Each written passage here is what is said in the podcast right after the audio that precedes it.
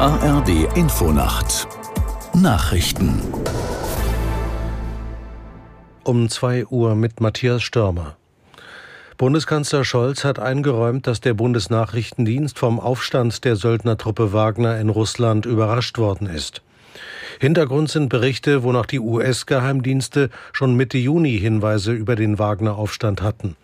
Scholz sagte in der ARD-Sendung Maischberger, die Dienste in Deutschland hätten vorher nichts gewusst. Aber sie haben uns dann auch immer weiter berichtet, was zu beobachten ist.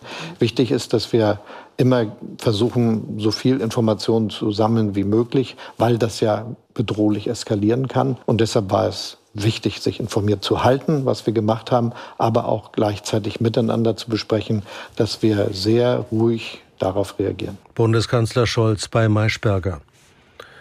In Brüssel beginnt heute der letzte EU-Gipfel vor der Sommerpause. Die Staats- und Regierungschefs wollen unter anderem über die Folgen des gescheiterten Wagner-Aufstands in Russland und weitere Unterstützung für die Ukraine beraten.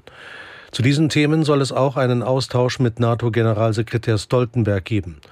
Zudem wird der ukrainische Präsident Zelensky per Video zum Gipfel zugeschaltet.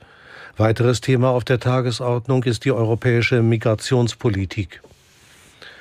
Frankreich hat mit Trauer, Wut und Entsetzen auf den tödlichen Polizeischuss auf einen 17-Jährigen reagiert.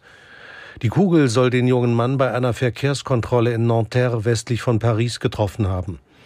Daraufhin gab es zu gewalttätigen Ausschreitungen rund um die französische Hauptstadt. Präsident Macron sagte, der Vorfall sei unerklärlich und unverzeihlich. Nichts rechtfertige den Tod eines jungen Menschen. Polizeigewerkschaften reagierten empört auf die Macron-Äußerung. Die Unschuldsvermutung gelte für alle, auch für Polizisten. Die deutschen U21-Fußballer sind bei der EM schon nach der Vorrunde ausgeschieden. Das DFB-Team verlor in Georgien sein letztes Gruppenspiel gegen England mit 0 zu 2. Aus der Sportredaktion Stefan Kausen. In der Theorie wäre das Viertelfinale noch möglich gewesen, weil Israel wie gewünscht mit 1 zu 0 gegen Tschechien gewann. Aber bei den Deutschen lief gar nichts wie gewünscht. Das Ausscheiden ist perfekt und das sogar als Gruppenletzter. Schon zur Pause stand es 0 zu 2 und nach der Pause wurde es auch nicht besser. Die U21 ebenso wie die A-Nationalmannschaft in Lethargie verfallen, in Resignation erstarrt. Das Entsetzen im deutschen Fußball geht weiter. Das Wetter in Deutschland. Meist trocken, im Nordwesten Gewitter nicht ausgeschlossen, stellenweise Nebel möglich 6 bis 18 Grad. Am Tage im Nordwesten oft gewittrige Schauer, sonst sonnig und trocken. 20 Grad auf Langeoog und 31 Grad im Breisgau. Das waren die Nachrichten.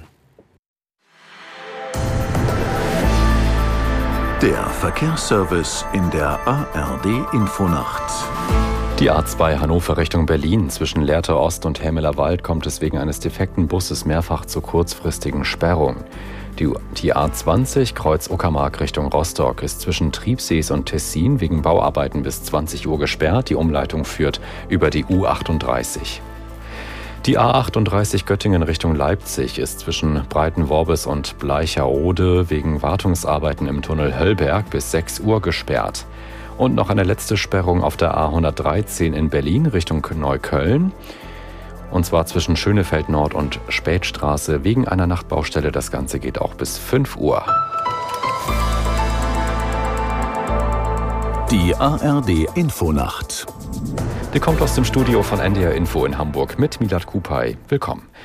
Eine kleine blaue Pille in dreieckiger Form mit einem lustigen Aufdruck. Auf dem ersten Blick sieht es nach etwas Süßem aus.